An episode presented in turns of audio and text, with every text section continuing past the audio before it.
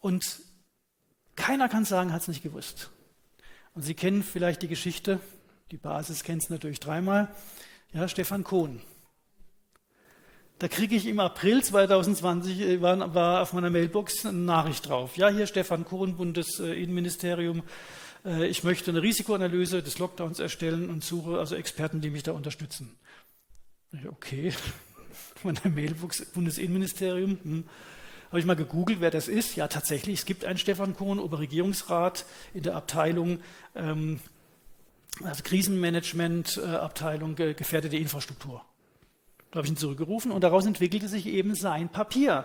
Er hat dann gesagt, keiner im Bundesinnenministerium kümmert sich um die Analyse der Risiken der Lockdowns. Und das kann er nicht, das kann er mit seinem Gewissen nicht vereinbaren und deswegen macht er das jetzt einfach. Ja? Und dann war dann so ein, so ein Zeitpunkt gewesen, ich glaube, das war abgesprochen, ich weiß es nicht genau, dass sein, dass sein Vorgesetzter war nicht da, war krank gemeldet. Und damit war er ermächtigt, offiziell diesen diese Analyse in die Länder, in die Krisenstäbe reinzuschicken. Hat es dann gemacht. Jeder Krisenstab jedes Bundeslands wusste exakt, was der Lockdown macht und genauso ist es eingetreten. Was ist passiert? Man hat sofort äh, massiv versucht, ihn zu psychiatrisieren, als Querdenker, als Querulant hinzustellen, der plötzlich da Briefköpfe verwendet, was er nicht darf, und hat ihn ähm, quasi, ähm, der Prozess läuft, glaube ich, noch in der Revision, äh, quasi den Beamtenstatus entzogen. Seehofer selber war zwei Tage nachdem das äh, versandet worden ist, bei Maischberger und hat versucht, ihn zu psychiatrisieren, das Feuer zu löschen. Wahnsinn! Völlig verrückt. Ja, und, und selbst der Sachverständigenrat, so nach zwei Jahren, schreibt er so irgendwie, naja, man hätte halt die Kritiker schon auch integrieren sollen, die wurden halt diskriminiert. Ich zeige mal, wie das gegangen ist. Ich habe dann zum Beispiel in einem Ausschuss gesagt, im, Bundestag habe ich gesagt, äh, wenn man nicht aufpassen, droht uns ein Kontergan-Skandal hoch 10.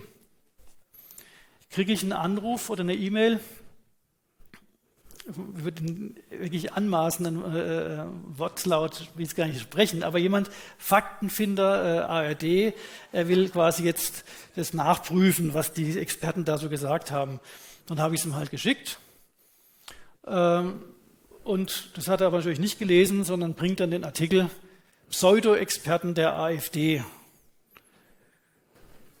Da unten steht, so durfte der Hausarzt Gunther Frank in einer Anhörung beispielsweise vor einem Kontergan-Skandal, also vermeintliche Corona-Experten, Kontergan mit dem Faktor 10 mit Blick auf die Corona-Impfung warnen. Dann schreibt er, Faktenfinder, ARD, hm, angesichts der vom Paul-Ehrlich-Institut angegebenen Verdachtsfälle schwerwiegende Nebenwirkungen von 0,3 pro 1000 Impfdosen eine äußerst fragwürdige Behauptung. Mhm. Mhm. 190 Millionen Impfdosen sind 57.000 schwerwiegende Nebenwirkungen. Das sind die gemeldeten. Wir reden, wir reden, nicht über die Dunkelziffer. Die ist Faktor 40. Ja? Also wir haben einen Faktor 23, nicht 10. In Wirklichkeit wahrscheinlich 200. Das ist die Qualität, wissen Sie alles, aber einfach nur mal, um es zu verdeutlichen, das ist die Qualität des Faktenchecks in der ARD.